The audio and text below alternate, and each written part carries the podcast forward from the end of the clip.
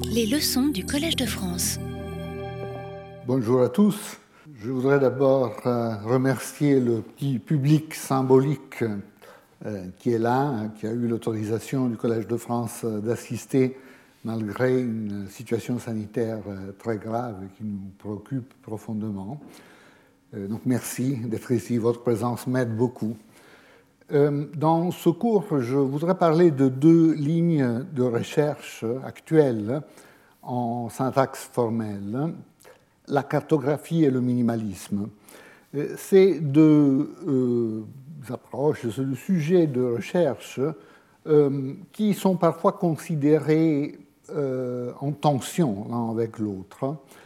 Euh, mais euh, à mon avis, c'est plutôt deux lignes de recherche qui peuvent être pleinement intégrées l'une dans l'autre. Euh, la cartographie se pose la question de la complexité des structures. Donc on regarde les structures syntaxiques, on prend acte du fait que c'est des objets complexes, et on essaye de décrire la complexité de ces objets de manière aussi précise et détaillée que possible. Le minimalisme, par contre, euh, se focalise sur euh, les ingrédients de base du calcul syntaxique. Hein. Il y a des opérations très simples, mais euh, qui sont récursives. On va parler un tout petit peu de récursivité et que donc pour cette raison peuvent, en se réappliquant indéfiniment sur leurs propres résultats, engendrer des structures très complexes. Donc euh, le même objet, le langage, la syntaxe des langues naturelles, est regardé de deux points de vue distincts, mais qui sont fondamentalement susceptibles d'être intégrés. En tout cas, c'est ce que je pense. Je vais essayer de discuter euh, ce point.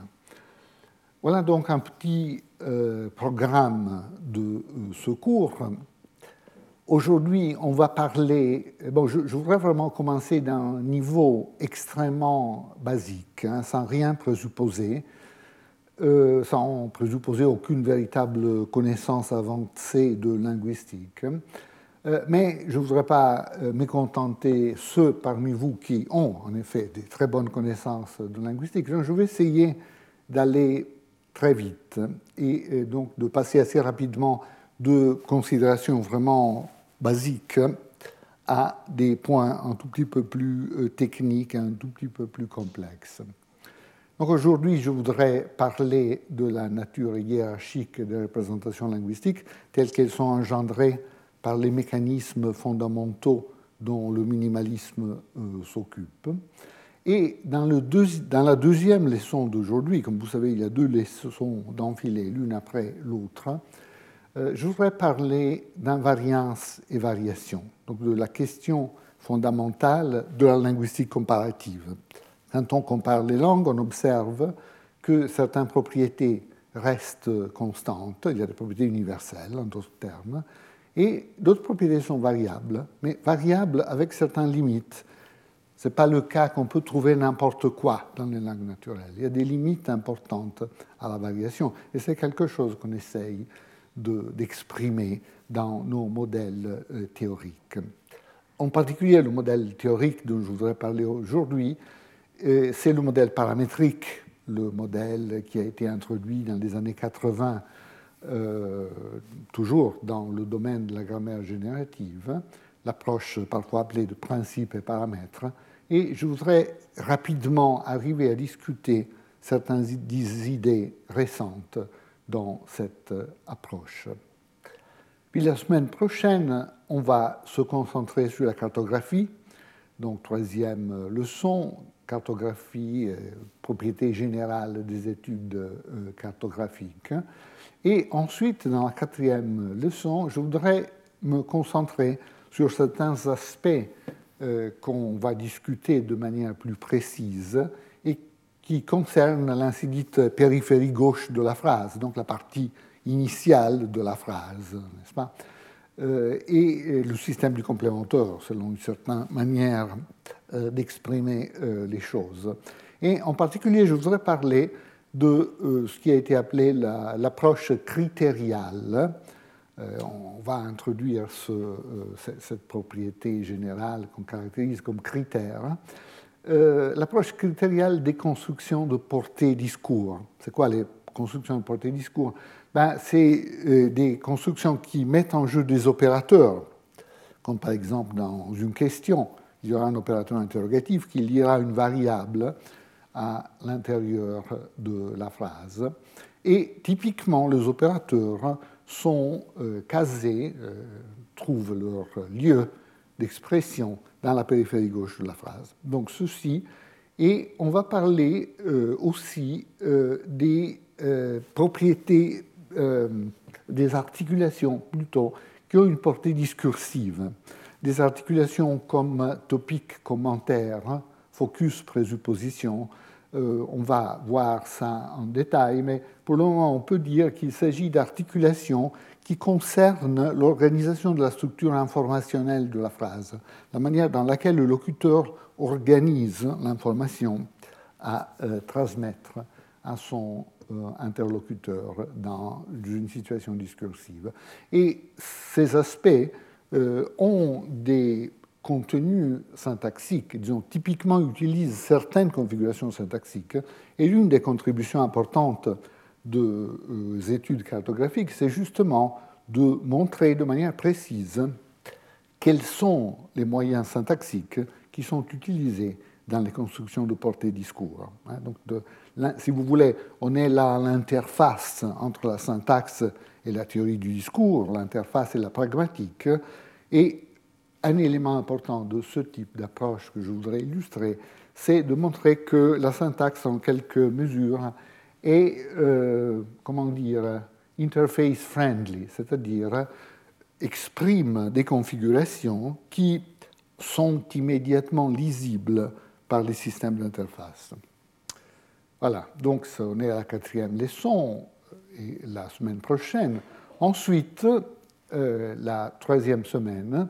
La première leçon concernera l'adéquation explicative et les séquences fonctionnelles. L'adéquation explicative, je voudrais utiliser ce terme de manière très très générale. J'aurais peut-être mieux fait à utiliser le terme explication et donc intituler ça explication des séquences fonctionnelles.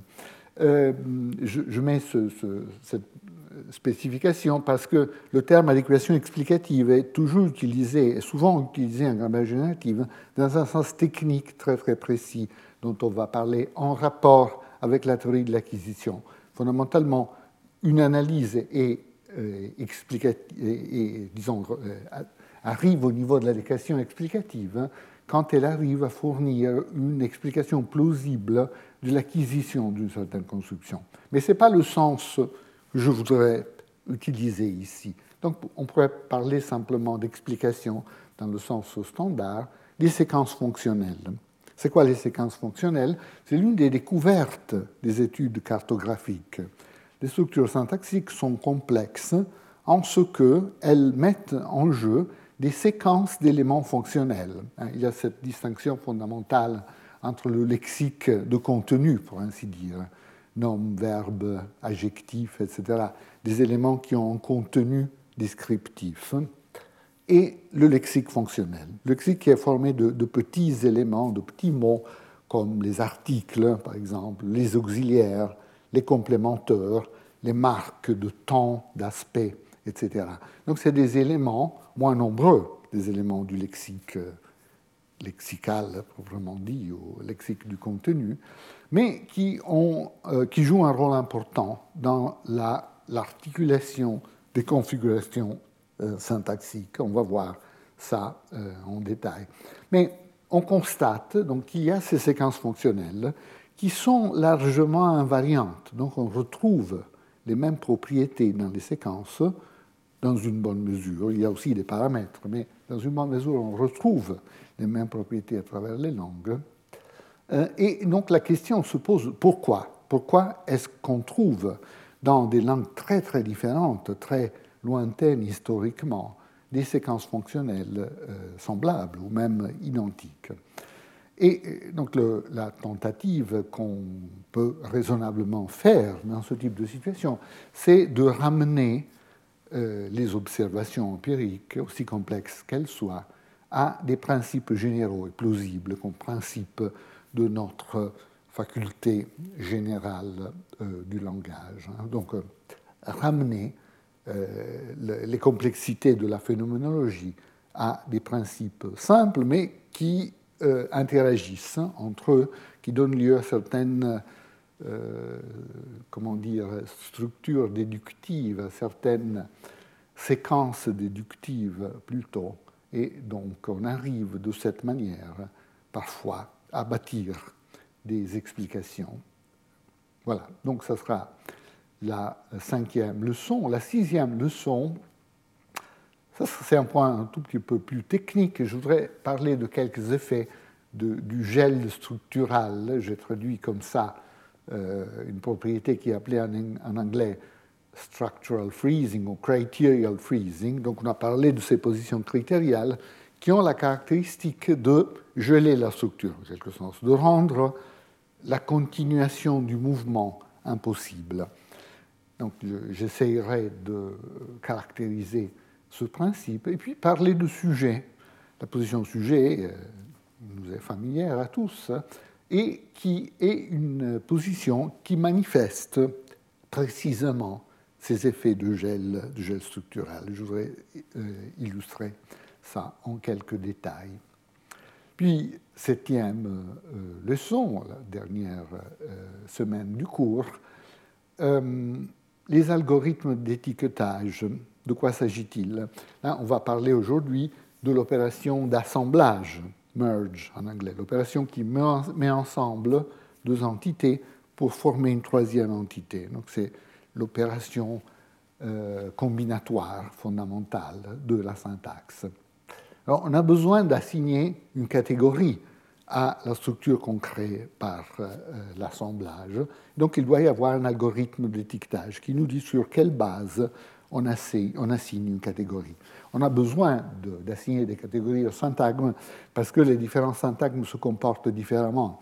Donc un syntagme nominal, un syntagme verbal, un syntagme adjectival ont des propriétés combinatoires et des propriétés interprétatives très différentes qui exigent qu'on donne un nom au syntagme. Et c'est un peu le but des algorithmes d'étiquetage. Puis dans la dernière leçon de cette année, je voudrais parler de l'acquisition, l'acquisition des structures euh, cartographiques. J'aurais envie l'année prochaine de faire un cours entièrement consacré à l'acquisition. Cette année, on ne parle pas pour l'essentiel d'acquisition, sauf à cette euh, dernière leçon. Euh, donc on parlera d'acquisition en relation justement avec les structures cartographiques. Comment est-ce que l'enfant qui est en train d'acquérir la langue, arrive à maîtriser ces structures complexes qui sont découvertes dans euh, les études euh, cartographiques. Donc comment les arbres syntaxiques poussent dans l'esprit, certainement dans le cerveau euh, des enfants. On va parler de cela à la dernière leçon. Voilà, donc aujourd'hui on parle de mécanismes de base et de la nature hiérarchique des représentations linguistiques. J'essaierai de terminer quelques minutes avant, comme ça, s'il y a des questions, peut-être on va les regrouper euh, à la fin. Donc, si vous avez des questions, gardez-les à l'esprit pour l'interruption, la pause entre les deux euh, cours. Voilà, donc on part euh, de, de grands classiques, on part d'une question tout à fait fondamentale formulé de manière fameuse par Wilhelm von Humboldt, c'est le fait que la langue fait un usage infini de moyens infinis. Ah, donc ce qui caractérise la langue, ce qui caractérise nos capacités linguistiques, c'est le caractère illimité de ces capacités. N'est-ce pas? On peut engendrer euh, euh, toutes les phrases qu'on veut et il n'y a pas de limite à la longueur, à la complexité euh, d'une phrase. Mais nous faisons cela à partir d'un ensemble fini d'outils, n'est-ce pas Le lexique, euh, un ensemble fini euh, d'entités. Il y a un nombre fini et même très limité probablement de règles. Donc comment un mécanisme fini peut-il maîtriser un ensemble infini d'objets? C'est une question qui a toujours été centrale dans les travaux de Chomsky. Ici, j'ai mis une, une citation de 64, mais j'aurais pu choisir aussi des citations dans les années 50. Si le, point essentiel est euh, que, euh, voilà, oui, j'arrive peut-être on arrive à voir un tout quelque chose, oui, euh, et, à ce niveau-là, donc la plupart de notre expérience linguistique, et comme locuteurs et comme hearers, speakers and hearers, c'est avec des phrases nouvelles. Donc quand nous parlons, nous, parlons tout le temps par des phrases nouvelles que nous n'avons pas entendues ou produites euh, avant. Et en effet, la classe des phrases que nous pouvons produire est une classe illimitée. Cette question est vraiment basique tout au long du développement de la pensée de Chomsky. J'ai mis ici une autre euh, citation avec une euh, photo bien plus récente de Chomsky. Hein. ça, c'est Chomsky. Voilà ici son co-auteur Bob Berwick dans ce livre fort intéressant sur euh, l'évolution du langage. Hein, c'est un livre de 2016. Dans ce livre, on lit fondamentalement la même chose sur euh, le caractère central euh, du caractère infini de nos capacités linguistiques. Donc on parle à ce sujet de la basic property of human language, donc la propriété basique, la propriété fondamentale du langage humain, qui est que chaque langue permet de engendrer euh, un ensemble infini de représentations structurales organisées euh, hiérarchiquement. Donc c'est vraiment euh, une idée qui est centrale qui est fondatrice tout au long de la pensée et du travail de Chomsky. Alors comment procéder L'idée de base de la grammaire générative, ici nous sommes dans les années 50, donc il y a une photo de Chomsky plus jeune, euh, c'est essentiellement que euh, avoir une capacité linguistique, ça correspond à posséder une capacité computationnelle. Donc, euh, il y a une petite machine qui calcule des structures, qui calcule des phrases dans notre esprit, certainement exprimées matériellement dans notre cerveau, et cette machine, cette petite machine computationnelle, est capable d'engendrer un ensemble indéfini, infini, en effet, de structures. Cette idée de l'approche computationnelle est tout à fait basique euh, dans les sciences cognitives. Ce n'est pas par hasard que la linguistique est l'une des disciplines fondatrices euh, des sciences cognitives, de euh, ce club, disons, de discipline qui a été constitué dans les années 50 avec le but d'arriver à une théorie globale de euh, l'esprit par une recherche interdisciplinaire. L'un des grands apports de la linguistique aux sciences cognitives, c'est cette idée du caractère computationnel de euh, nos euh, facultés mentales. Alors, mais comment aborder euh, le problème euh, dont on est parti, le problème de Humboldt? Comment est-ce qu'une machine computationnelle peut maîtriser un ensemble infini euh, d'objets?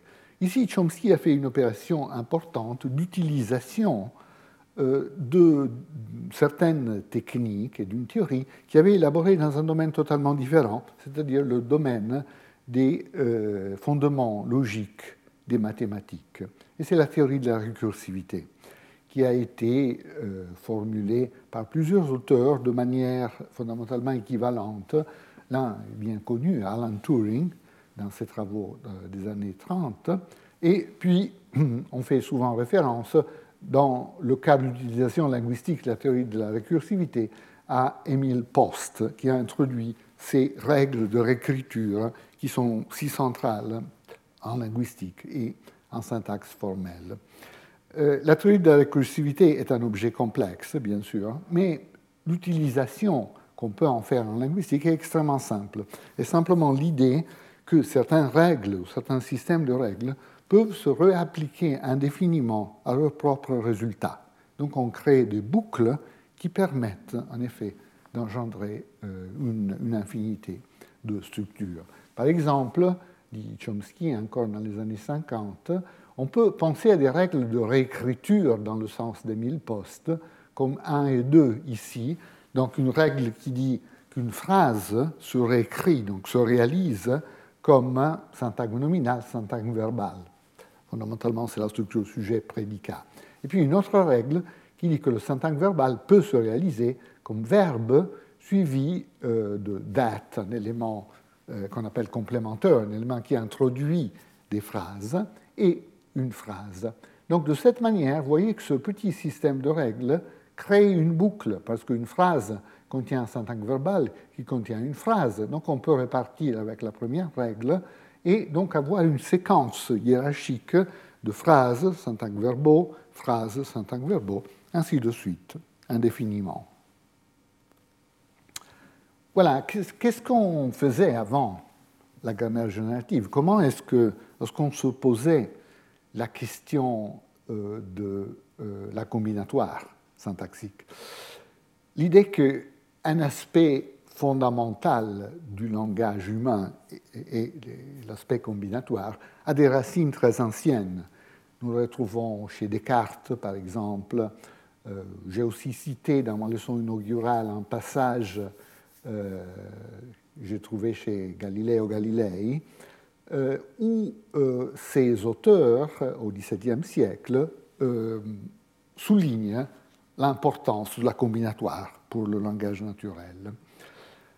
Mais qu'est-ce qu'on faisait plus récemment, donc dans la première moitié du XXe siècle, par exemple Ici, je cite un peu le fondateur de notre discipline, pas, ma chère l'intitulé de ma chaire linguistique générale, Ferdinand de Saussure est la personne qui a introduit cette euh, discipline.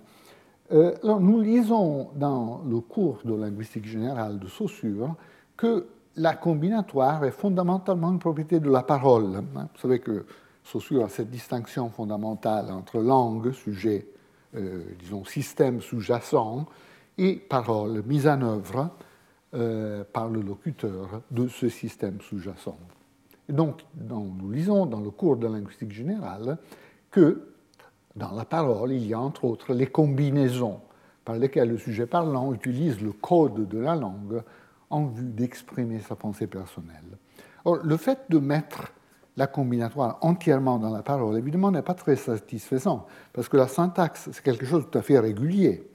Euh, et euh, donc, euh, il doit y avoir quelque chose dans le système qui exprime cette régularité. On trouve en effet chez Saussure toute une série d'hésitations sur ce thème. Par exemple, à un autre endroit du cours de linguistique générale, il dit qu'il faut attribuer à la langue, non à la parole, tous les types de syntagmes construits sur des formes régulières. Hein. Donc toutes les régularités doivent effectivement appartenir à la langue. Mais, j'ajoute tout de suite, il faut reconnaître que dans le domaine du syntagme, il n'y a pas de limite tranchée entre le fait de langue, marqué de l'usage collectif, et le fait de parole, qui dépend de la liberté individuelle. Donc on trouve ces hésitations. Vous savez, entre autres, que le cours de linguistique générale a été, euh, en effet, assemblé par euh, certains élèves de Ferdinand de Saussure sur la base des notes prises dans ces leçons, dont parfois certaines oscillations sont dues à euh, cette origine complexe du cours de linguistique générale. Voilà, dans son excellente introduction à la grammaire générative, Nicolas Ruvet, qui était mon premier professeur de linguistique ici à Paris dans les années 70, euh, fait l'observation suivante, donc au sujet de ces oscillations de Saussure sur euh, le lieu où on exprime la combinatoire syntaxique, euh, Ruvet dit il faut ajouter que les outils techniques qui permettent de comprendre la créativité gouvernée par les règles, ce type de capacité que j'ai essayé de décrire, qui explique comment certains organismes finis peuvent avoir une activité infinie, ces outils techniques n'étaient pas encore disponibles à l'époque de Saussure. Nous sommes euh, tout au début du XXe siècle, avec les cours de linguistique générale tenus par Ferdinand Saussure à l'Université de Genève. Et donc, Ruvet dit, ces mécanismes ont été créés seulement successivement. Donc, Saussure n'avait pas, vraiment le mécanisme pour aborder de manière précise le problème de Humboldt. En effet, on peut ajouter que déjà tout au début euh, du XXe siècle, euh, certains travaux euh, dans le domaine des mathématiques avaient la notion de récursion ou de récursivité sans vraiment utiliser ce nom. Par exemple, dans l'ouvrage de Giuseppe Peano sur la formalisation de l'arithmétique, Peano fondamentalement utilise un mécanisme récursif pour traiter l'ensemble des nombres naturels. Son mécanisme récursif, ce n'est pas exactement la terminologie qu'il utilise, mais correspond à quelque chose comme l'opération de rajouter l'unité.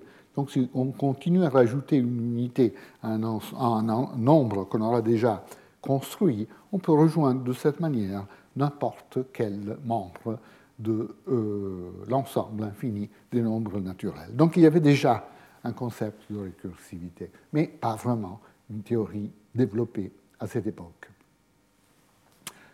Comme je disais, la notion de récursivité est tout à fait centrale en grammaire générative, et on peut voir qu'il y a une réflexion très approfondie qui a amené à aussi des changements d'avis sur le locus, sur le lieu dans la structure théorique où la propriété récursive est manifestée.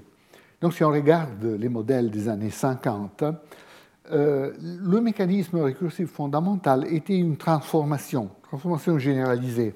À l'époque, on pensait que les règles de réécriture créaient un petit ensemble de phrases simples, et ensuite il y avait des transformations généralisées qui créaient des phrases complexes en mettant ensemble des phrases simples. Donc, par exemple, parmi les phrases euh, de ce noyau de structure simple, il pouvait y avoir quelque chose comme j'en dis quelque chose. Et puis, une autre phrase simple pouvait être euh, Pierre aime Marie. Et à partir de ces deux phrases simples, on pouvait construire, par une transformation internalisée, j'en dis que Pierre aime Marie, fondamentalement. Donc, la composante récursive, fondamentalement propre euh, euh, cette composante de transformation récursive, transformation généralisée. Voilà. Dans les années 60, la récursivité est entièrement traitée par des règles de réécriture, comme celles qu'on a vues avant, n'est-ce pas? Donc c'est le système de règles de réécriture qui crée ces fameuses boucles qui permettent d'engendrer une infinité de structures. Dans les années 70 et 80, la théorie X-bar, qui est une amélioration importante du système de règles de réécriture, c'est une version plus restreinte, pour ainsi dire, du système de règles de réécriture, en ce qu'elle euh, permet beaucoup moins de possibilités par rapport au système de règles de réécriture. On parlera un peu de la théorie X-bar, mais fondamentalement, c'est le schéma X-bar, si vous savez de quoi il s'agit, qui est récursif parce que un schéma X-bar peut en contenir un autre, qui perd son tour en contenir un autre, et ainsi de suite. Dans les systèmes actuels, euh, donc dans le minimalisme, à partir de la moitié des années 80, euh, 90, euh, le, le, mécanisme récursif fondamental est une règle d'une grande simplicité, appelée merge en anglais, et que j'appellerai ici assemblage. Avant de voir ces aspects, considérons un instant une alternative possible. On doit se poser la question, est-ce que cette approche computationnelle est la seule possibilité que nous avons Ou bien on peut envisager des alternatives Des alternatives non computationnelles, au moins non computationnelles dans le même sens. Par exemple, pourrait-on penser à l'alternative suivante? Peut-être ce qui se passe euh, quand nous apprenons une langue, c'est que nous mémorisons des fragments et euh, des, séquences de mots. Nous avons la capacité de les stocker en mémoire et puis nous avons la possibilité de les récupérer pour les utiliser. Est-ce que ça pourrait fonctionner comme modèle général du langage? Non, certainement pas, parce que précisément, il ne rend, pas compte de notre capacité d'aller constamment au-delà de ce que nous avons entendu jusqu'à un certain point. Donc en effet, personne ne propose ces modèles, mais euh, il y a en effet des écoles de pensée, de lignes de recherche qui proposent que l'acquisition du langage se fait de cette manière. C'est le cas des modèles néoconstructivistes, liés en particulier au nom de Michael Tomasello, qui propose la chose suivante. Peut-être au début de l'apprentissage, l'enfant fait exactement ça. Il ne fait que mémoriser des fragments. Il mémorise des fragments qu'il entend dans euh, les euh, phrases euh, qui lui sont adressées ou qu'il entend dans le contexte dans lequel il se trouve. Et peut-être au début, il n'y a que cette opération de mémorisation de fragments. C'est seulement plus tard que l'enfant selon cette approche, arrive à généraliser à d'autres structures, des structures qu'il n'a pas euh, entendues.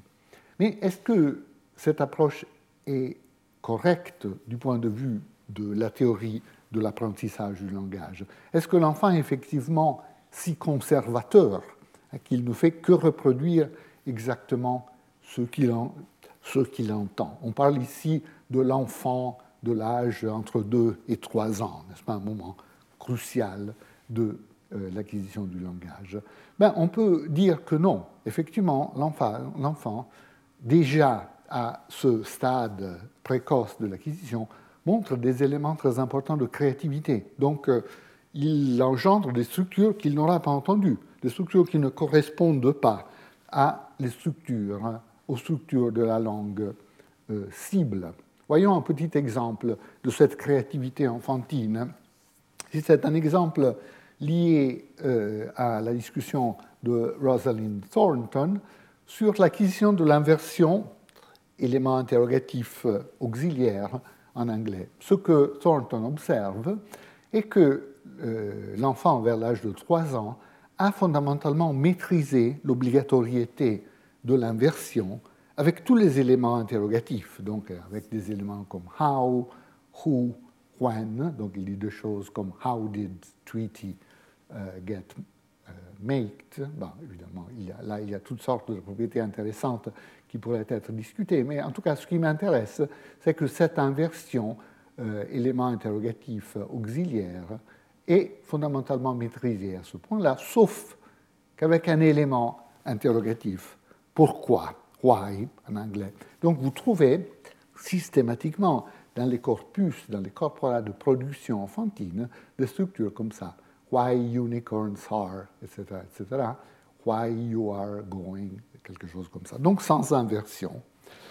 Alors cette systématicité remarquable euh, est d'autant plus remarquable qu'on trouve cette asymétrie entre pourquoi et les autres éléments interrogatifs dans certaines langues adultes. Donc par exemple en italien adulte, l'inversion est obligatoire avec euh, qui, avec où, avec comment. Hein. Là, des structures sans inversion sont inacceptables. Vous devez faire l'inversion, donc avoir des structures comme où va Jean? Vous ne pouvez pas avoir euh, où Jean va, par exemple. Sauf avec pourquoi, qui effectivement n'exige pas l'inversion. Donc vous avez des configurations comme perché Gianni parte, qui est tout à fait acceptable. Donc, selon Thornton, ce que l'enfant qui apprend l'anglais euh, montre dans cette phase de l'apprentissage, c'est de passer par une phase italienne, pour ainsi dire. Il explore une possibilité qui est réalisée dans euh, une langue adulte comme l'italien. Ce qui suggère que l'enfant n'est pas totalement euh, limité ne se limite pas totalement à reproduire ce qu'il entend, mais il crée des structures différentes, il crée aussi des structures euh, nouvelles, des structures qui souvent sont possibles dans d'autres langues. Donc ceci suggère fortement que euh, l'enfant explore un espace de variation et il va au-delà du cas particulier, de réalisation particulière de la faculté du langage qui est donnée par sa langue, en explorant des options qui sont explorées par d'autres langues.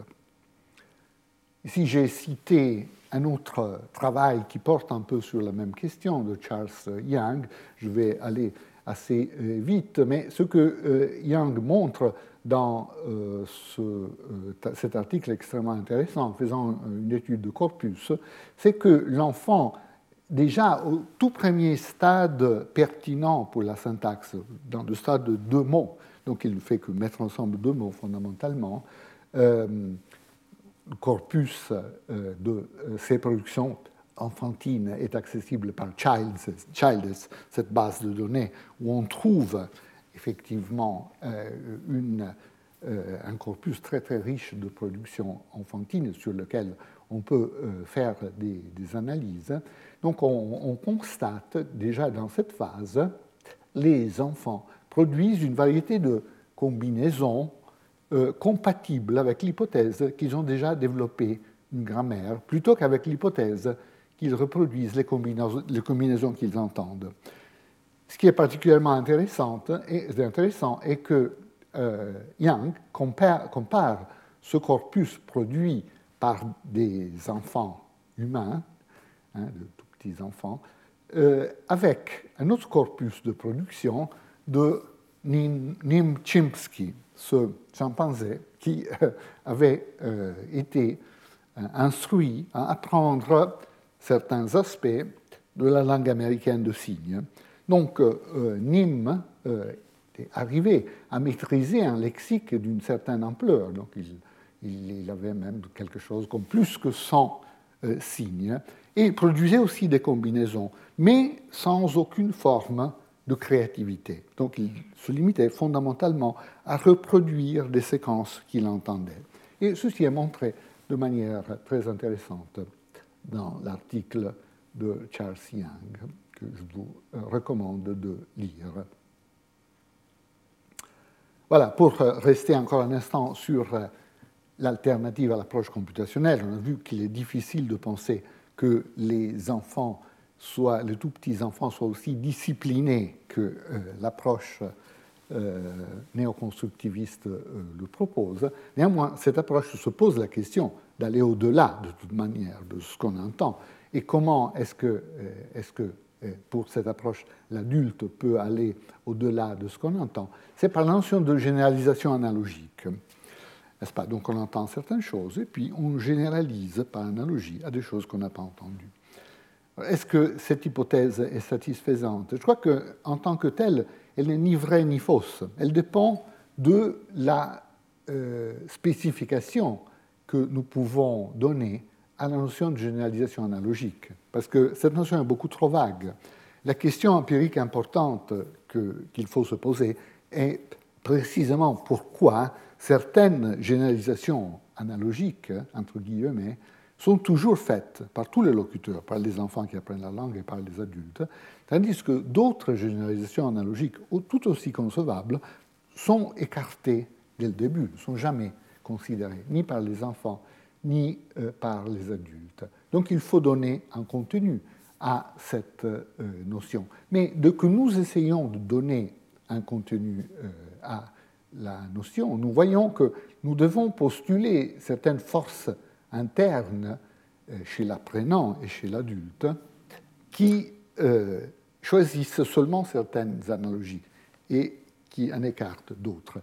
Dès que nous arrivons à préciser les choses de manière très spécifique, une notion générique comme généralisation analogique ne semble pas euh, bien choisie pour caractériser ce qui se passe. Donc je ne veux pas utiliser euh, ce terme et ne pas adopter ce type euh, d'approche.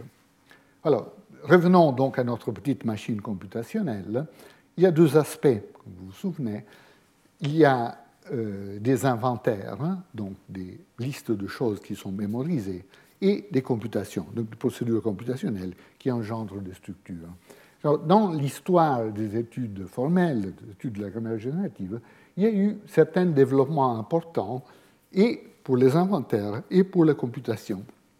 Voyons d'abord le cas des euh, inventaires il y a eu un, déplacement d'emphase de, du lexique du contenu, donc du lexique d'éléments qui ont un contenu descriptif, comme les noms, les verbes, les adjectifs, etc., au lexique fonctionnel, donc au lexique constitué de petits mots comme les articles ou déterminants, les auxiliaires, les complémentaires, et ainsi de suite. Alors pourquoi le lexique fonctionnel est devenu si important D'abord, le lexique fonctionnel crée des squelettes configurationnels, donc crée des sortes d'échafaudages dans lesquels on insère les éléments de contenu pour constituer les structures complexes. Et ces structures fonctionnelles, comme je le disais, sont parfois très très complexes, euh, quelque chose qui est mis en relief par les études cartographiques, et je vais revenir sur cette question. Deuxième propriété importante du lexique euh, fonctionnel est qu'il déclenche, ou plutôt les propriétés du lexique fonctionnel déclenchent les opérations computationnelles fondamentales. Donc des propriétés comme le mouvement, par exemple, sont typiquement déclenchées par le lexique fonctionnel. Et euh, troisième propriété, c'est le lexique fonctionnel qui exprime les paramètres fondamentaux de variation. Donc une partie importante de la variation entre les langues est exprimée dans les propriétés du lexique fonctionnel. On va voir ça dans la deuxième euh, leçon. Il y a eu aussi des développements euh, qui concernent l'étude des computations. Quand j'étudiais la linguistique à Paris, euh, il y a 40 ans, le système de règles était fondamentalement axé sur le système des constructions grammaticales, n'est-ce pas? Donc, euh, c'est une notion tout à fait traditionnelle. Il y a des constructions grammaticales, euh, la construction relative, la construction passive, ainsi de suite. Et il y avait une règle pour la relative, une règle pour le passif, une règle pour l'interrogative, et ainsi de suite. Ce qu'on a fait plus récemment, c'est de faire un saut dans l'abstraction, donc euh, d'essayer d'identifier des ingrédients beaucoup plus abstraits, euh, des ingrédients comme une règle générale d'assemblage, dont je vais parler tout de suite, une règle générale de mouvement qui peut être peut-être exprimée comme un cas particulier de règle générale d'assemblage, comme on verra, et d'autres mécanismes aussi d'un tel niveau de généralité. On dit parfois que les constructions grammaticales n'existent pas dans euh, cette manière de voir les choses. Je crois que c'est un peu extrême.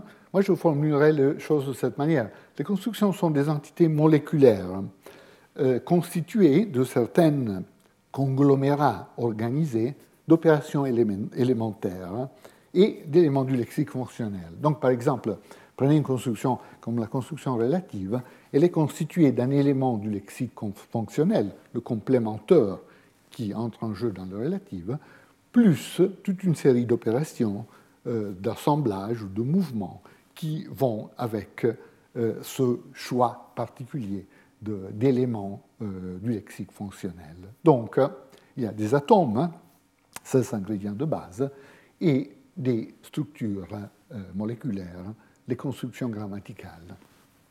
Nous voilà donc à l'opération fondamentale, appelée merge en anglais, et que je traduis ici assemblage. Euh, une traduction qui est vraiment euh, fréquemment utilisée en français, c'est fusion plutôt qu'assemblage. Hein. Peut-être vous aurez entendu dans des cours d'introduction fusion comme traduction de ce terme. Je préfère le terme assemblage parce que fusion suggère en quelque sens que les éléments soumis à la fusion perdent leur identité. Tandis que ce qui est essentiel dans l'opération linguistique est que ces éléments gardent entièrement leur identité. Donc, dès qu'on opère un assemblage de deux éléments A et B, il faut que A et B gardent entièrement leur structure interne. Il y a même un principe qui exige ça, sur lequel on reviendra. Donc j'utilise plutôt ce terme assemblage. Donc l'opération d'assembler deux éléments A et B, euh, euh, consiste en la constitution d'un petit arbre élémentaire de cette sorte qui met ensemble A et B. Ensuite, il faudra assigner une étiquette à ce petit arbre et euh, donc cet algorithme dont on parlera donnera à ce, ce nœud de l'arbre l'étiquette ou bien de A ou bien de B. Il y a toujours l'un des deux éléments qui est plus important que l'autre qui sélectionne l'autre élément. Et c'est toujours l'élément qui sélectionne qui projette, donc qui assigne l'étiquette à la structure qui est euh, créée. Donc par exemple, si vous assemblez un verbe et un nom, rencontrer Marie, euh, ce que vous obtenez est un syntaxe verbal, rencontrer Marie. Et donc là, euh, l'étiquette qui projette une étiquette de nature verbale. Voilà, donc ça c'est la formulation d'assemblage que je voudrais utiliser. Chomsky donne en effet une définition un tout petit peu différente et en quelque sens encore plus simple, simple parce qu'une chose qui est encodée dans cette formulation est aussi l'ordre linéaire. Non seulement A et B font partie de la même structure, hein, mais il y a aussi que A précède B dans l'ordre linéaire. La formulation de Chomsky, qui est donnée ici, est une formulation purement ensembliste, donc une formulation qui n'inclut pas la spécification d'ordre. Donc l'assemblage de A et B dans ce système crée simplement l'ensemble constitué de A et B, du A plus B, sans aucune indication d'ordre. C'est seulement à un niveau ultérieur, hein, au niveau de l'externalisation de la structure, hein, dans le système Chomsky, que euh, l'ordre est exprimé. je, vais continuer à utiliser ce genre de représentation, entre autres parce qu'elles permettent beaucoup plus facilement de dessiner des arbres. Hein. C'est très difficile de dessiner un arbre ensembliste. Euh, c'est beaucoup plus simple d'avoir des structures déjà linéarisées. Mais euh, pour le moment, sans aucune prise de position théorique importante. Disons qu'on crée des structures comme ça et on laisse un peu en suspens la question de comment on euh, établit l'ordre linéaire, peut-être par l'opération elle-même ou peut-être par quelque chose qui a lieu après.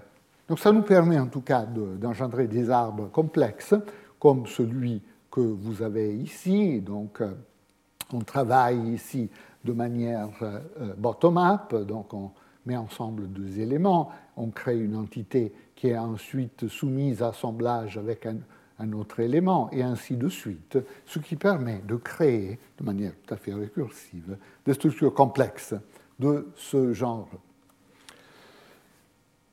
L'assemblage, euh, d'après ce que nous savons, est euh, une euh, propriété universelle du langage humain. Il n'y a aucune langue humaine connue qui n'utilise pas l'assemblage. Hein. Quelle propriété aurait une langue qui n'utiliserait pas l'assemblage? Ben Évidemment, une langue sans aucune forme de euh, combinatoire n'aurait qu'un lexique, fondamentalement. Donc il y aurait un lexique et on prendrait, disons, le locuteur d'une telle langue prendrait un élément du lexique, et ça serait tout, ce serait la fin de l'énoncé fondamentalement. On pourrait aussi envisager un système hein, ayant un assemblage non récursif, donc où l'assemblage peut s'appliquer une seule fois. Donc vous mettez ensemble deux choses et puis c'est fini parce que le système n'a pas la capacité de boucler. Donc ce type de système aurait des énoncés de deux mots au maximum, hein, n'est-ce pas? Mais aucune langue adulte n'a ces caractéristiques. Est-ce qu'on trouve de tels systèmes simplifiés euh, ailleurs? Ben, Par exemple, on peut observer dans l'acquisition du langage qu'il y a un stade qui est caractérisé comme le stade d'un mot. Donc il y a un stade, disons un gros entre l'âge d'un an et l'âge d'un an et demi, où le petit enfant a déjà un lexique d'une certaine richesse. Hein, il connaît à un moment donné quelques dizaines de mots, mais il ne met pas ensemble. Donc il produit, en tout cas au niveau du système de la production, il produit un mot euh, à la fois. Donc on pourrait, en toute première approximation, penser à ce système comme un système qui n'a pas encore l'assemblage. Il y a aussi un stage beaucoup moins bien défini, à vrai dire, du stage d'un mot, qu'on appelle, dans les études d'acquisition, le stage de deux mots, où fondamentalement, la plupart des énoncés produits par l'enfant ont deux mots. Donc on pourrait, en première, en approximation, penser que nous avons ici des manifestations de l'assemblage, mais pas encore avec la récursivité. En regardant les systèmes de communication animale, nous trouvons chez les primates non humains, euh, hein, chez, les singes, des systèmes de signes où euh, il y a des formes rudimentaires de combinatoire, où l'animal arrive à mettre ensemble deux signes, mais ensuite il s'arrête, donc il ne peut pas continuer. Donc on pourrait penser à cela. Pensons par exemple à l'article de Schlenker et al. sur ces systèmes de communication animale, on pourrait faire l'hypothèse, en tout cas initiale, l'hypothèse de travail, qu'on a là des formes non récursives de l'assemblage.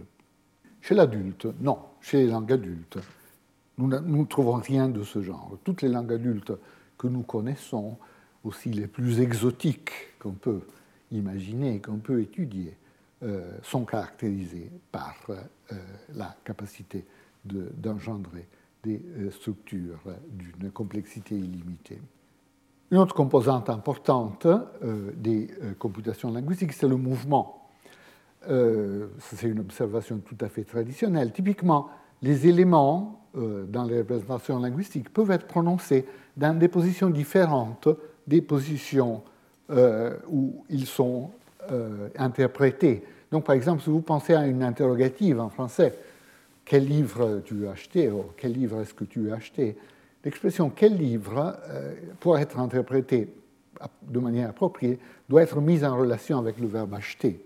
Mais évidemment, il est prononcé dans une position différente. Alors, la manière traditionnelle de traiter ce genre de choses, euh, c'est de postuler une opération de mouvement. Donc, on peut imaginer que quel livre euh, est engendré dans la position d'objet thématique du verbe acheter. Et ensuite, bon, d'ailleurs, en français, il pourrait même rester dans cette position. On peut avoir la réalisation in situ, comme on dit, de l'interrogative en français. Tu veux acheter quel livre? C'est tout à fait possible. Dans certaines langues, ça c'est la seule possibilité, en effet. Mais euh, dans d'autres langues, comme l'anglais ou comme option en français, on peut déplacer l'élément en position initiale et obtenir quel livre tu veux acheter. Dans ce déplacement, l'élément quel livre laisse une trace, donc laisse une position non prononcée, mais qui a toute la structure interne de l'élément qui est déplacé. Donc c'est une position qui est pleine, en quelque sorte, qui, est occupée par un élément dans notre représentation mentale, mais qui n'est simplement pas euh, prononcé. On euh, discutera des exemples de cette sorte, mais de cette manière, la même expression se réalise en effet en deux positions dans la structure syntaxique, position initiale et position euh, basique. Euh, et euh, ces deux positions correspondent à deux aspects de son interprétation. Pour la position basique, la position thématique, donc le, rôle thématique que l'élément doit avoir, et pour la position initiale, la position d'opérateur, où cet élément fonctionne comme un opérateur qui lit une variable. Voilà. Le mouvement peut avoir lieu à distance, donc vous pouvez déplacer une fois quel livre veux-tu acheter, ou deux fois quel livre penses-tu que je devrais acheter, ou trois fois. Vous pouvez rendre la phrase aussi complexe euh, que vous voulez. Hein. Donc euh, le mouvement est illimité, néanmoins il doit, respecter certains principes de localité dont il sera question immédiatement euh, après. Voilà.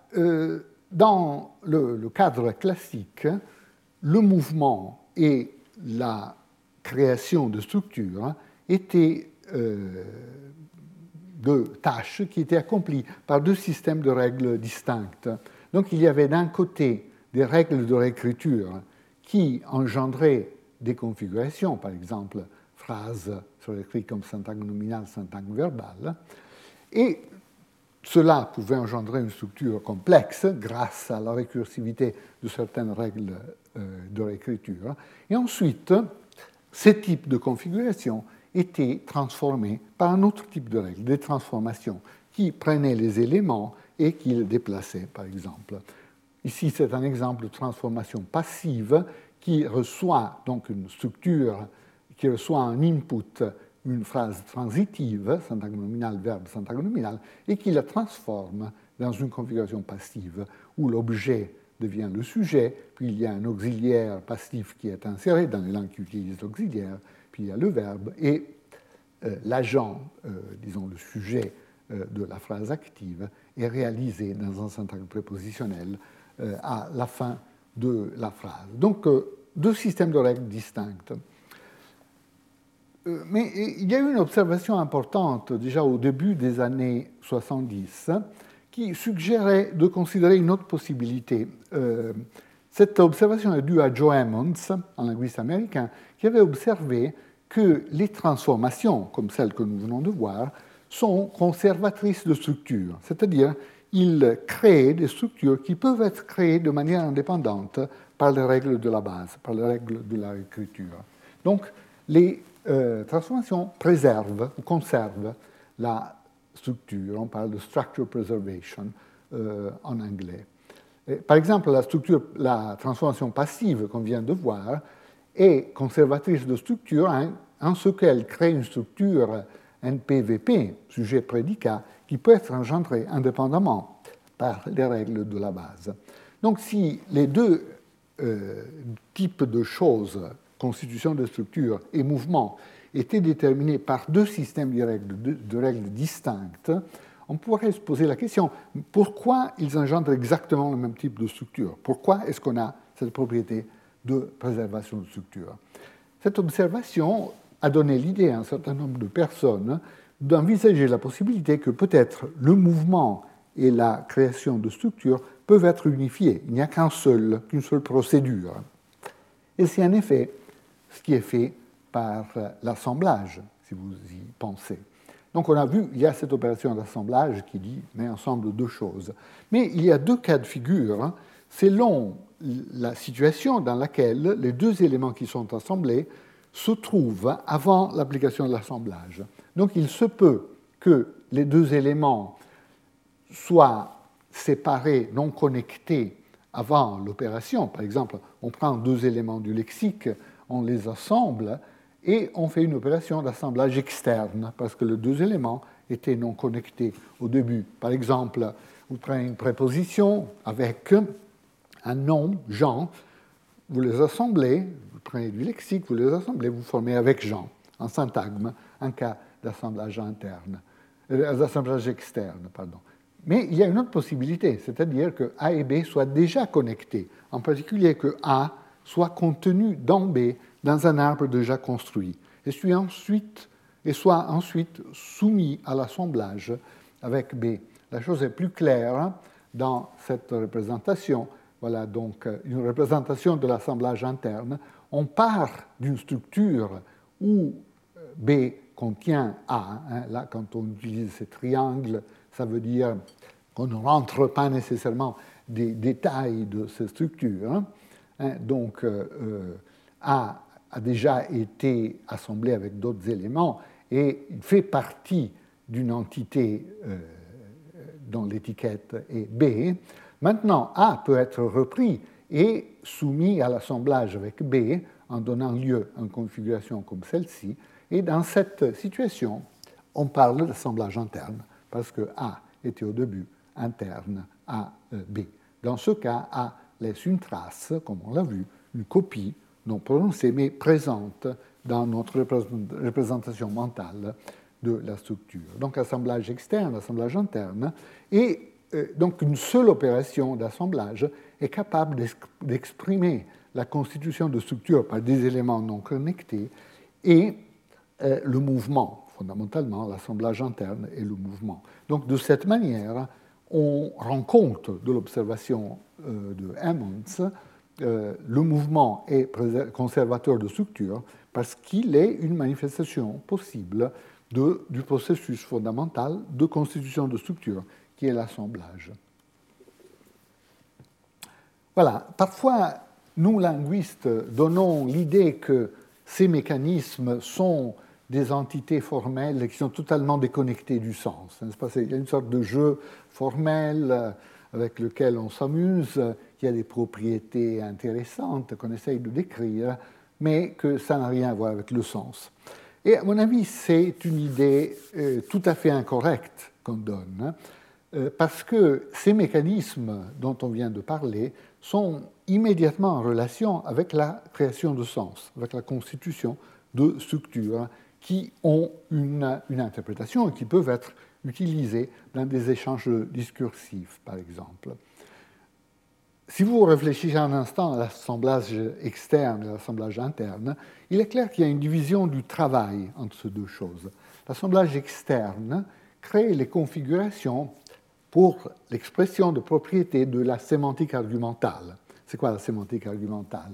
Quand nous parlons, nous nous référons à certains événements qui correspondent à des petites scènes, n'est-ce pas, qui mettent en jeu un certain nombre de participants, ce qu'on appelle des rôles thématiques, hein, des, euh, des, arguments plutôt, qui reçoivent des rôles thématiques. Les rôles thématiques, c'est simplement des étiquettes descriptives, qualitatives, comme agent, patient, euh, destinataire, expérient, etc., etc., qui désignent certaines différences parmi les éléments qui font partie d'une structure argumentale. Mais en tout cas, les configurations pour l'expression de la sémantique argumentale sont créées par euh, l'assemblage euh, externe. Donc, par exemple, vous mettez ensemble un verbe et une expression nominale, vous, vous avez créé une configuration où l'expression nominale reçoit le rôle thématique de patient, par exemple, du verbe, et ainsi de suite.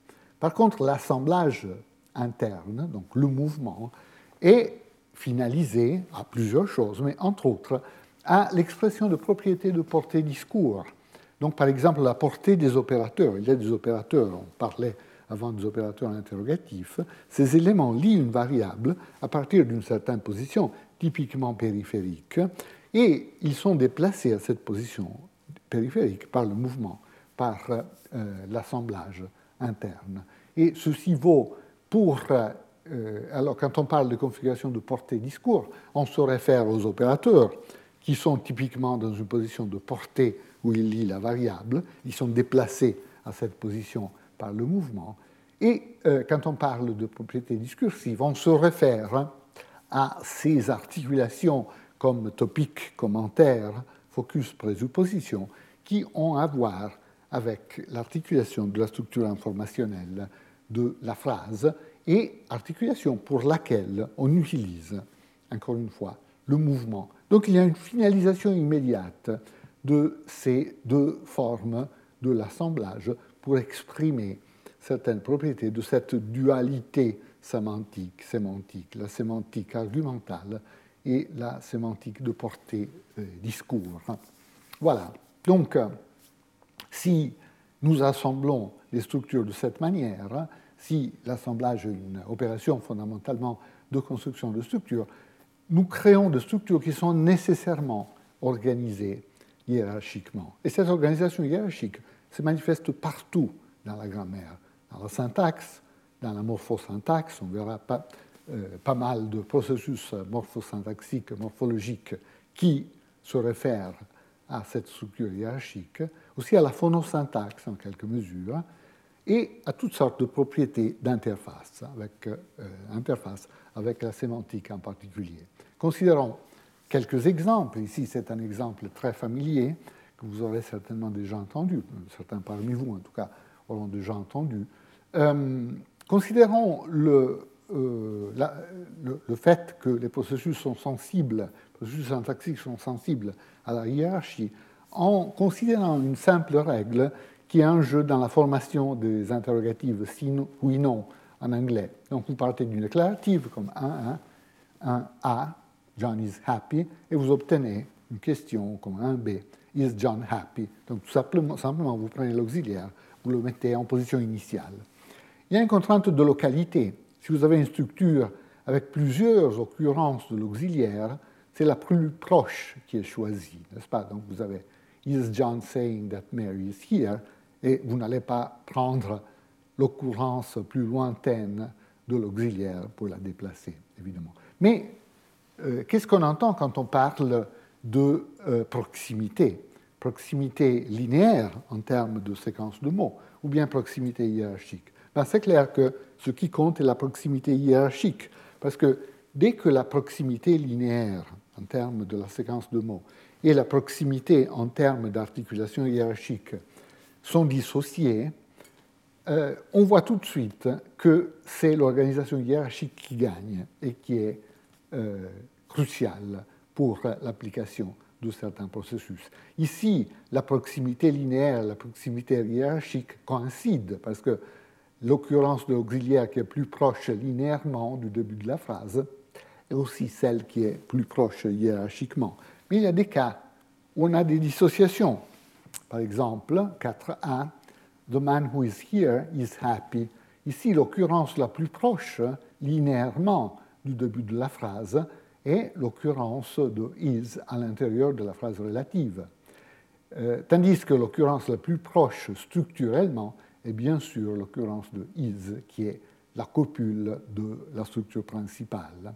Et évidemment, ce qui se passe, c'est que dans euh, la, euh, la, la, formulation de la règle d'inversion pour l'interrogative, vous prenez l'occurrence qui est plus lointaine du point de vue de la séquence de mots, mais qui est plus proche en termes hiérarchiques. Donc, is the man who is here happy? Et il n'est pas possible, évidemment, prendre cette autre occurrence. Ceci est immédiatement visible si on considère la structure hiérarchique de l'arbre. Là, il est clair qu'en termes de distance dans la configuration d'arbre, euh, la deuxième occurrence de is est celle qui est la plus proche d'un attracteur éventuel en élément de question au début de la phrase qui peut attirer cet élément. Et donc on ne va pas chercher l'occurrence plus lointaine. Donc ici, il y a une dissociation entre proximité linéaire et proximité hiérarchique, et c'est la proximité hiérarchique qui gagne dans ce genre de situation. La notion hiérarchique fondamentale est la sécommande. Donc on peut définir la sécommande de cette manière. Euh, il y aura un nœud A qui sera assemblé avec un nœud X. Alors tout ce qui est contenu dans le nœud X, par exemple B, est sécommandé par A. Donc A sécommande B dans cette configuration. Quand A est assemblé avec X, et X domine, domine ça veut dire plus haut dans l'arbre que B.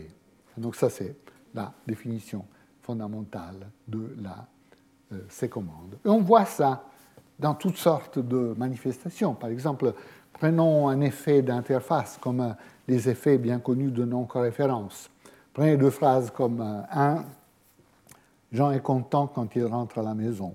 Ici, euh, la phrase est en effet ambiguë. Il peut se référer à Jean, donc la phrase peut vouloir dire Jean est content quand Jean rentre à la maison, ou bien il peut bien sûr se référer à quelqu'un d'autre. J'ai parlé avant de Pierre, je dis Jean est content quand il, c'est-à-dire Pierre, euh, rentre à la maison. En tout cas, la corréférence entre Jean et il est possible. Euh, maintenant, si vous, vous, prenez une toute petite variante de cette phrase, simplement vous changez de place le pronom et le nom, ce que vous obtenez est il est content quand Jean rentre à la maison.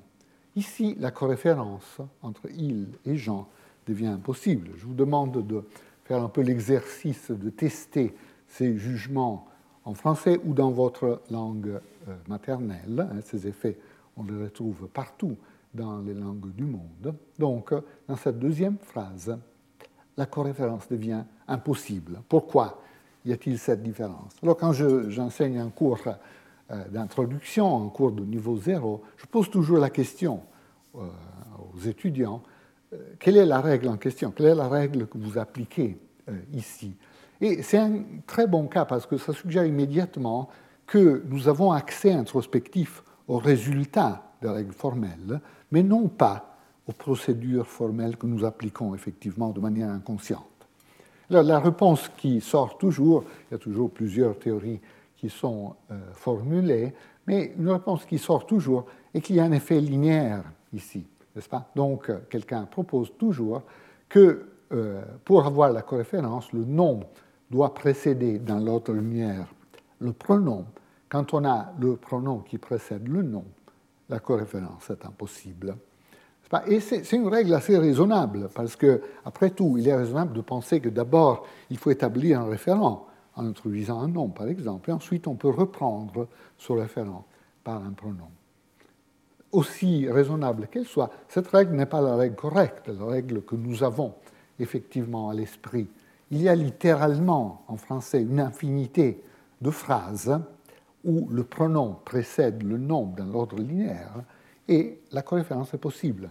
Par exemple, il suffit de mettre la phrase subordonnée qu'on avait dans l'exemple qu'on vient de voir en position finale, la mettre en position initiale. On obtient quand il rentre à la maison, Jean est content.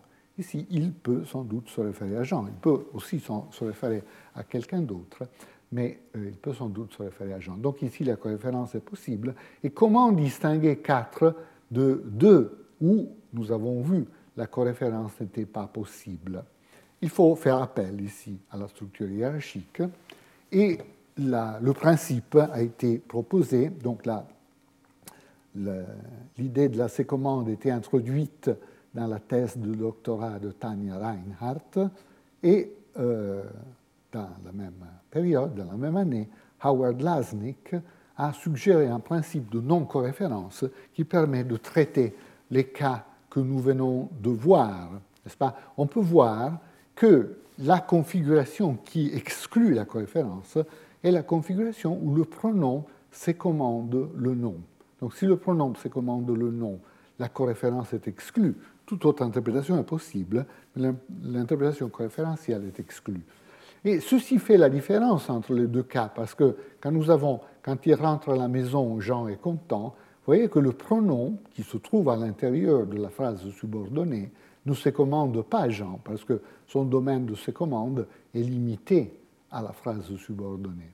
Donc, il ne se commande pas le nom, et donc dans cette configuration, d'après la règle de non-référence de Lasnik, la coréférence est possible. Hein, donc, il faut faire appel pour traiter ce genre de choses à euh, des euh, structures, à des représentations hiérarchiques. La règle linéaire, aussi raisonnable qu'elle soit, ne suffit pas, ne marche pas. La sécommande est une relation structurelle abstraite qui s'applique à des structures extrêmement euh, variées.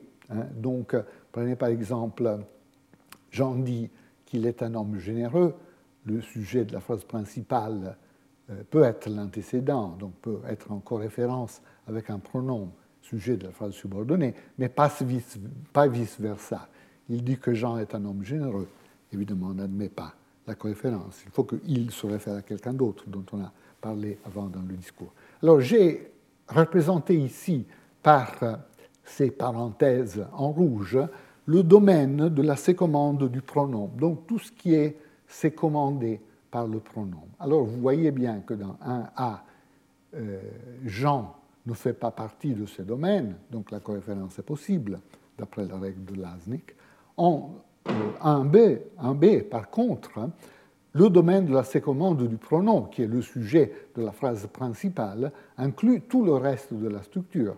Il inclut, entre autres, le sujet de la subordonnée. Donc, euh, il dit que Jean est un homme généreux, comme le nom est sécommandé par le pronom, la coréférence n'est pas possible ici. Euh, on peut varier un peu de structure, par exemple utiliser des phrases relatives. De A, les personnes que Jean a aidées disent qu'il est un homme généreux. Il peut se référer à Jean, évidemment, parce qu'il euh, a ici son domaine de ses commandes qui n'inclut pas Jean. Donc c'est possible. Mais aussi, si le pronom précède le nom, on peut avoir la coréférence. Donc, euh, les personnes qu'il a aidées disent que Jean est un homme généreux, il peut se référer à Jean, même dans ce genre de structure, parce que le domaine de ses commandes de euh, il n'inclut pas Jean. Et donc, la règle de Lasnik euh, permet la coréférence. Donc, l'idée de Lasnik est il y a une seule configuration où la coréférence n'est pas admise c'est la configuration où le pronom se commande le nom. Ailleurs, on peut avoir ce qu'on veut, on peut avoir la coréférence. Ceci vaut aussi pour les possessifs, par exemple. L'opinion de Jean sur son frère est étonnante. Son peut vouloir dire de Jean, n'est-ce pas? L'opinion de Jean sur le frère de Jean, c'est possible.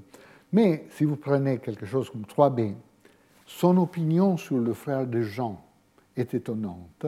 Ici, celui qui a une opinion doit être quelqu'un de différent de Jean. Ça ne peut pas vouloir dire l'opinion de Jean sur le frère de Jean. N'est-ce pas? Son opinion sur le frère de Jean peut vouloir dire l'opinion de quelqu'un d'autre sur le frère de Jean. Pourquoi? Ben, Parce que, étant donné la structure du syntagme nominal ici, son, euh, le possessif, se commande tout le reste de la structure, et en particulier, il se commande Jean, ce qui rend la coréférence impossible.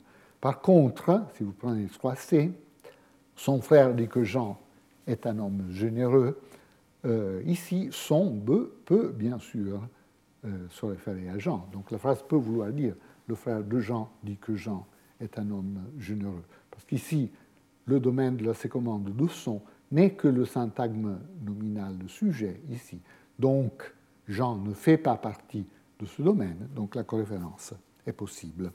C'est le fonctionnement de la règle fameuse de euh, Lasnik.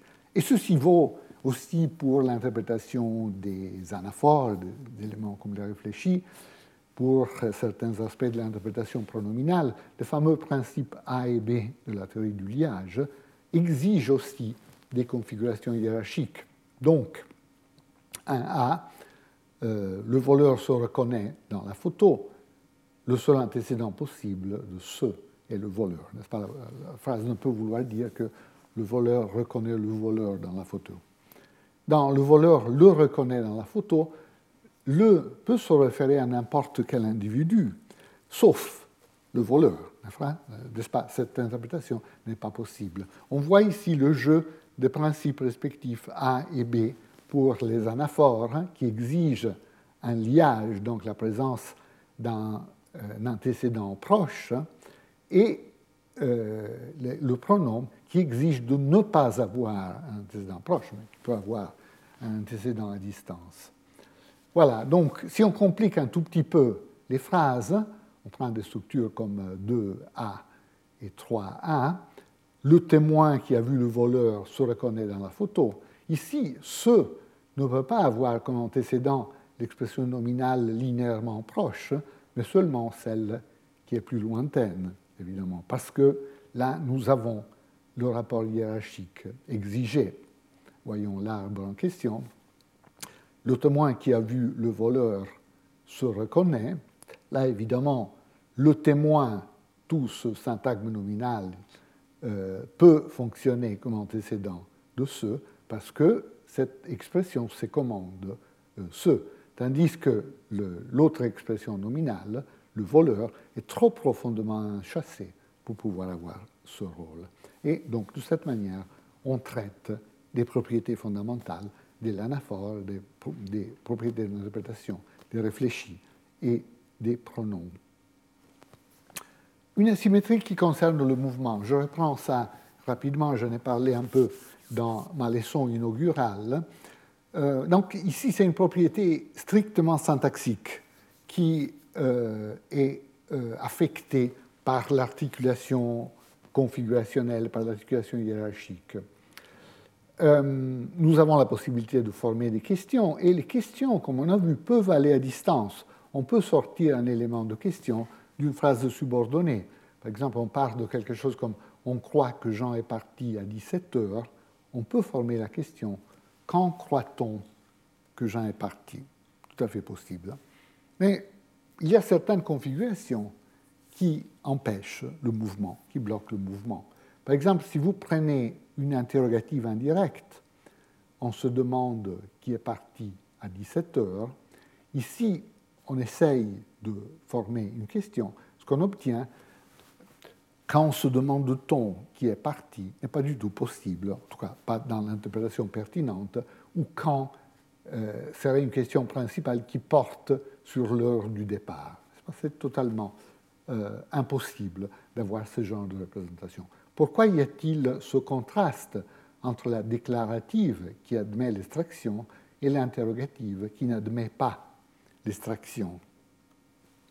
Il y a ici un principe de euh, localité, euh, appelé minimalité relativisée, qui est fondamentalement un principe d'intervention, un principe qui dit un mouvement normalement possible est bloqué si entre la source et la cible du mouvement, il y a quelque chose qui intervient et cet élément intervenant euh, a certaines caractéristiques en commun avec la position cible. Donc, par exemple, dans le type de structure qu'on veut bloquer, quand se demande-t-on qui est parti, il y a un élément interrogatif, quand, celui-là, qui est déplacé au-delà d'un autre élément interrogatif. Donc ces deux éléments ont quelque chose en commun d'important, le fait d'être des éléments interrogatifs, et ceci a l'effet de bloquer, par la minimalité relativisée, de bloquer ce genre de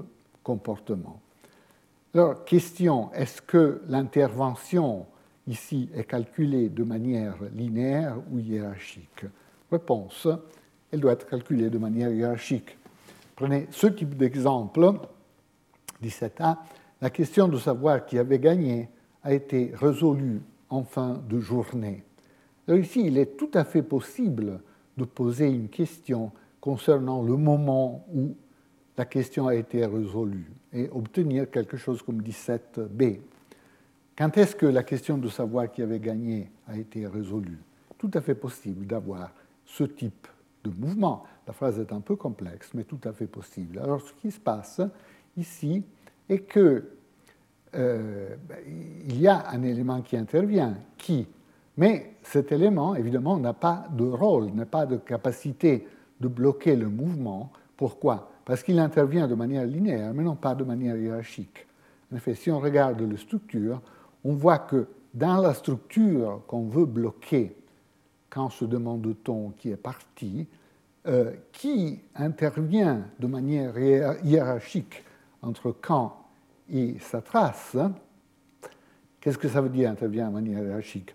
Il intervient d'une manière qu'on peut définir par la sécommande. Vous voyez qu'ici, qui sécommande la trace et l'élément déplacé sécommande qui? Donc, quand Z sécommande Y et X sécommande Z, c'est dans ce genre de configuration qu'on a les effets d'intervention. Donc, dans ce genre de structure, euh, la configuration n'est pas possible. Par contre, dans l'exemple possible, quand est-ce que la question de savoir qui avait gagné a été résolue, ce qui se passe évidemment est que l'élément qui, bien sûr, intervient en termes linéaires entre quand et sa trace, mais qui est enchâssé euh, à l'intérieur du syntagme nominal sujet complexe de la phrase, son domaine de ses commandes est limité à cette portion de la structure, donc qui n'intervient pas hiérarchiquement entre quand et sa trace, et donc il n'a pas d'effet, il ne déclenche pas un effet d'intervention. Donc, des principes comme la minimalité relativisée, des principes de localité syntaxique sont sensibles à l'articulation hiérarchique et non pas à l'articulation linéaire. Voilà, ici, c'est la définition hiérarchique de la commande. Comme je disais, Z intervient hiérarchiquement entre X et Y quand euh, X se commande Z et Z se commande X. Parlons brièvement d'accords, puis on aura terminé pour cette euh, première euh, partie. L'accord grammatical donc un phénomène morphosyntaxique, est aussi sensible, évidemment, à la structure hiérarchique.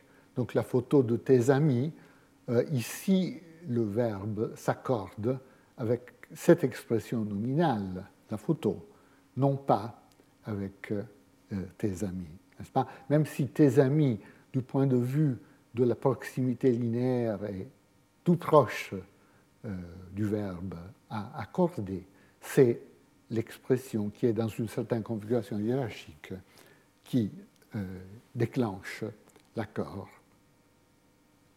Ceci dit, en performance, donc quand on parle, quand on écrit un texte, on se trompe parfois. Il y a parfois cet accord qui est perçu comme incorrect, mais qu'on produit de temps en temps. Donc parfois on trouve dans des textes des formes comme la photo de tes amis sont ici, où euh, l'accord se fait erronément avec l'élément euh, nominal le plus proche linéairement. Alors, ce phénomène a été étudié en détail en psycholinguistique expérimentale. Il y a beaucoup de travaux de Cathy Bock en particulier et plusieurs co-auteurs qui ont traité, qui ont, analysé un peu la situation dans laquelle on trouve ce genre d'erreur, quelle est la fréquence de cette erreur, et ainsi de suite. On peut montrer qu'il y a en effet une propriété linéaire qui est en jeu ici.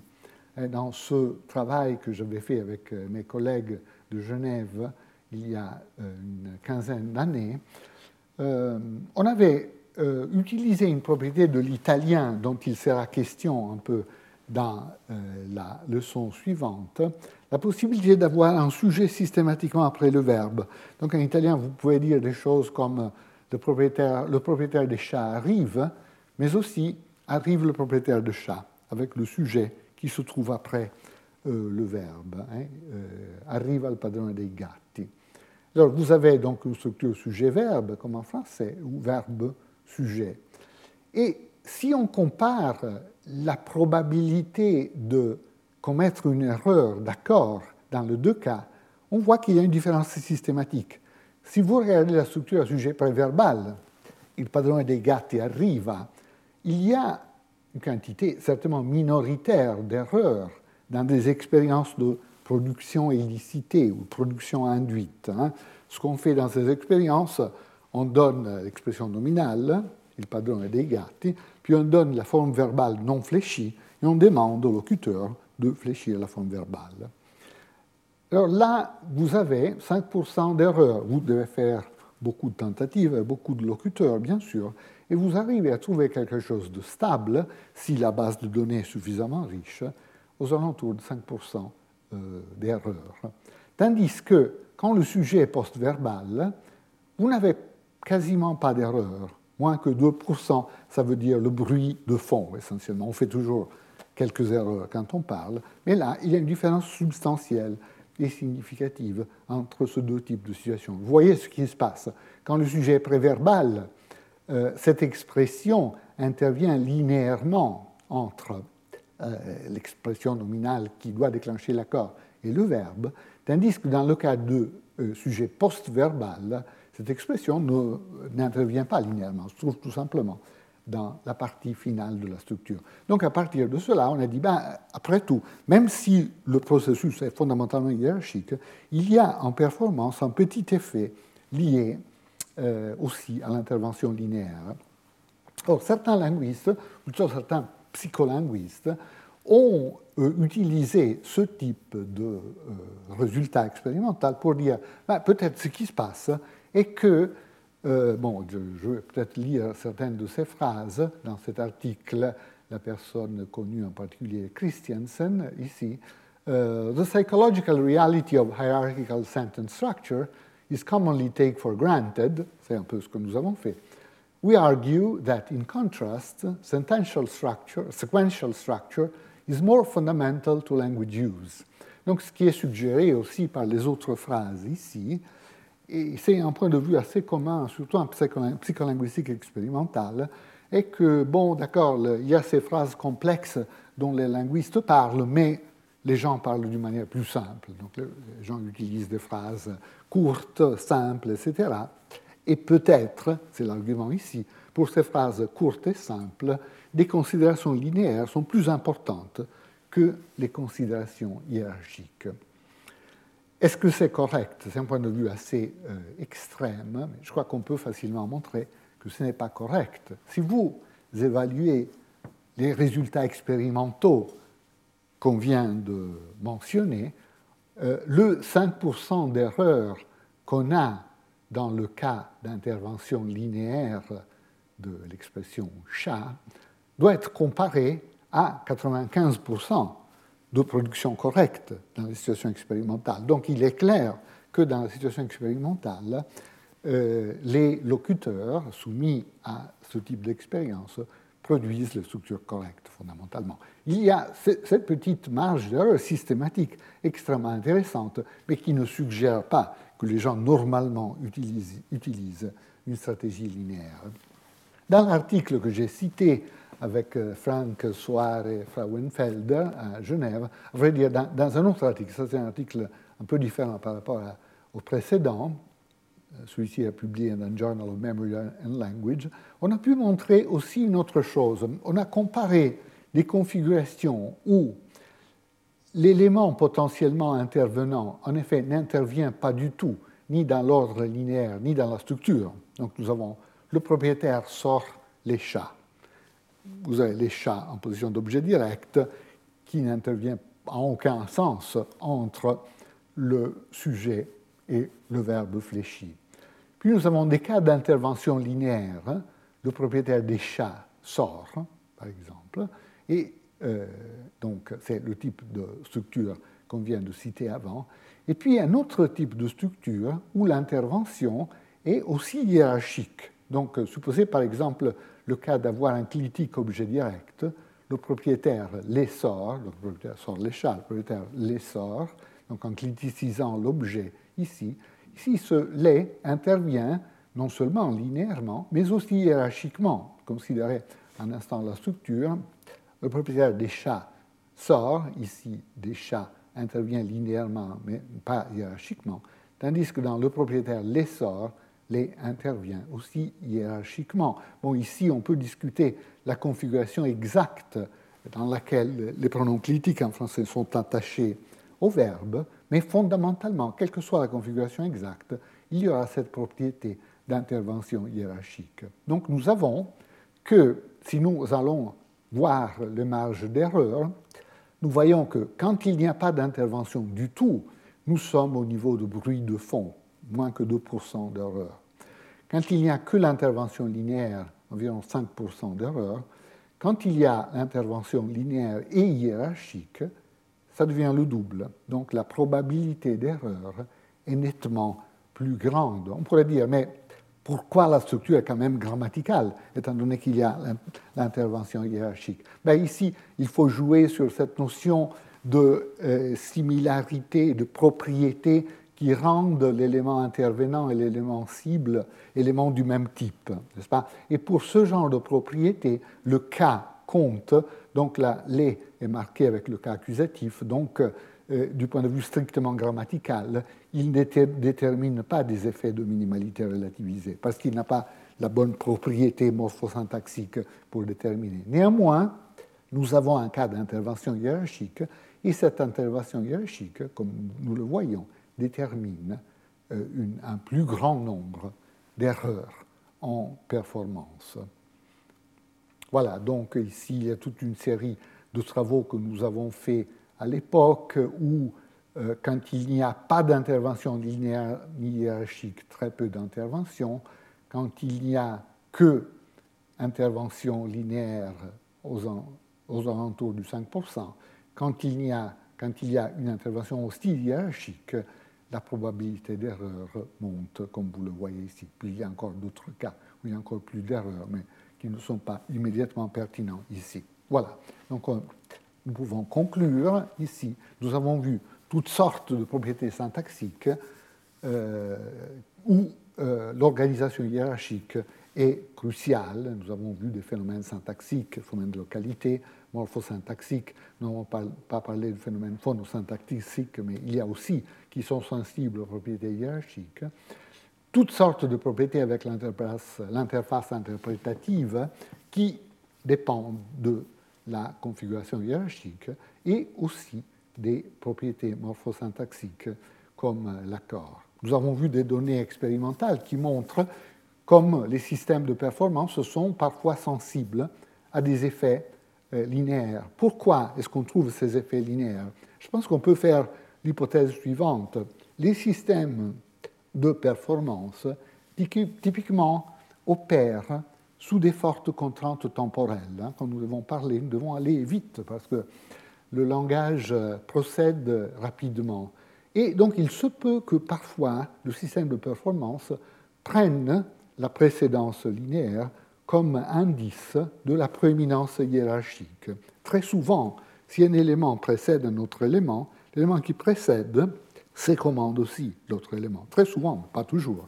Évidemment, il y a toutes sortes de cas où ce n'est pas euh, comme ça que les choses se produisent, mais il est possible que donc le système de performance prenne la précédence comme indice pour la prééminence hiérarchique, ce qui détermine une faible mais significative, euh, significatif pourcentage de cas euh, d'erreur. Et puis nous avons aussi que les erreurs de performance sont aussi modulées par le caractère linéaire, purement linéaire ou hiérarchique de l'intervention, avec plus de probabilité d'erreur quand il y a des cas d'intervention hiérarchique. Voilà, donc euh, je m'arrête à ce point. Retrouvez tous les contenus du Collège de France sur www.colège-2-france.fr.